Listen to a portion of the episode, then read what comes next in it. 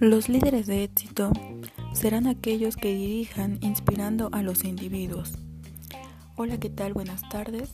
Bienvenidos a este podcast en donde se hablará el tema de el liderazgo en las instituciones.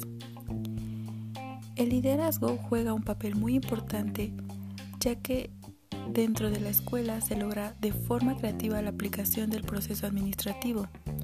Es decir, se va a planificar, organizar, dirigir y controlar con la intención de lograr un ambiente armónico entre todos los integrantes de esta institución, contando con los recursos técnicos y financieros para lograr una meta u objetivo en común.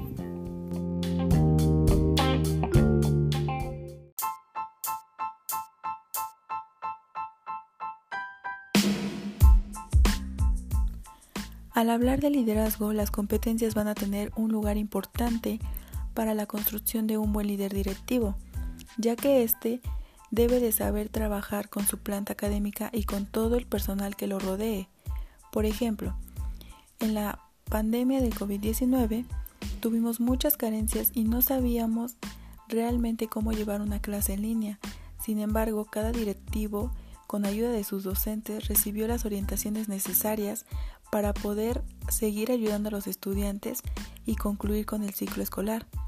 Todas estas acciones y este proceso fue obra de un buen liderazgo y eso se vio en cada institución.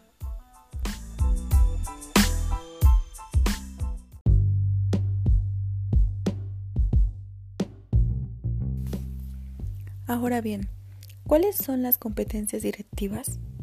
En primer lugar tenemos la habilidad técnica, la cual engloba las políticas y normas bajo las cuales se rige. Después hablamos de una habilidad conceptual. Esta exige organización e interpretación, pues no se maneja de manera aislada, ya que en el liderazgo se va a trabajar de manera conjunta para llegar a un objetivo, en donde cada miembro va a actuar de manera diversa. Así que el líder debe de saber manejar sus discursos, su organización, las planeaciones y la forma de acercamiento que va a tener con cada uno de sus colaboradores.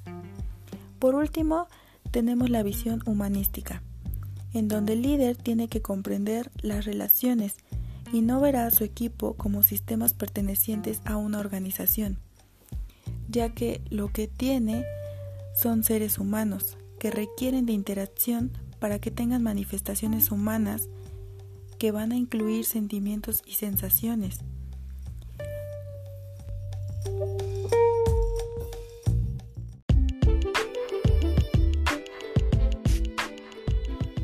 Y por último, ¿qué estrategias puedo utilizar para llevar a cabo una buena acción directiva?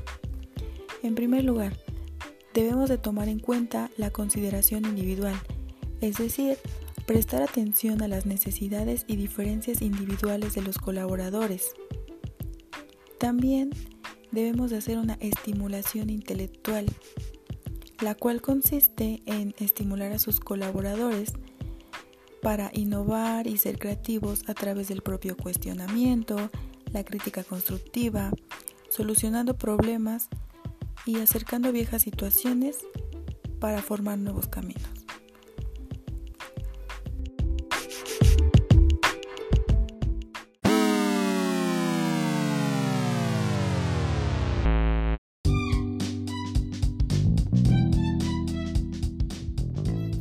Con esta pandemia logramos ver los verdaderos líderes educativos, ya que estos no vieron un problema, sino una oportunidad para crecer y desarrollarse mediante la creatividad e innovación, con la instalación de nuevas prácticas educativas, de modo que en los estudiantes se lograran los aprendizajes esperados, tomando en cuenta siempre la inclusión, el apoyo socioemocional, la retroalimentación efectiva y, por supuesto, una evaluación formativa para los estudiantes.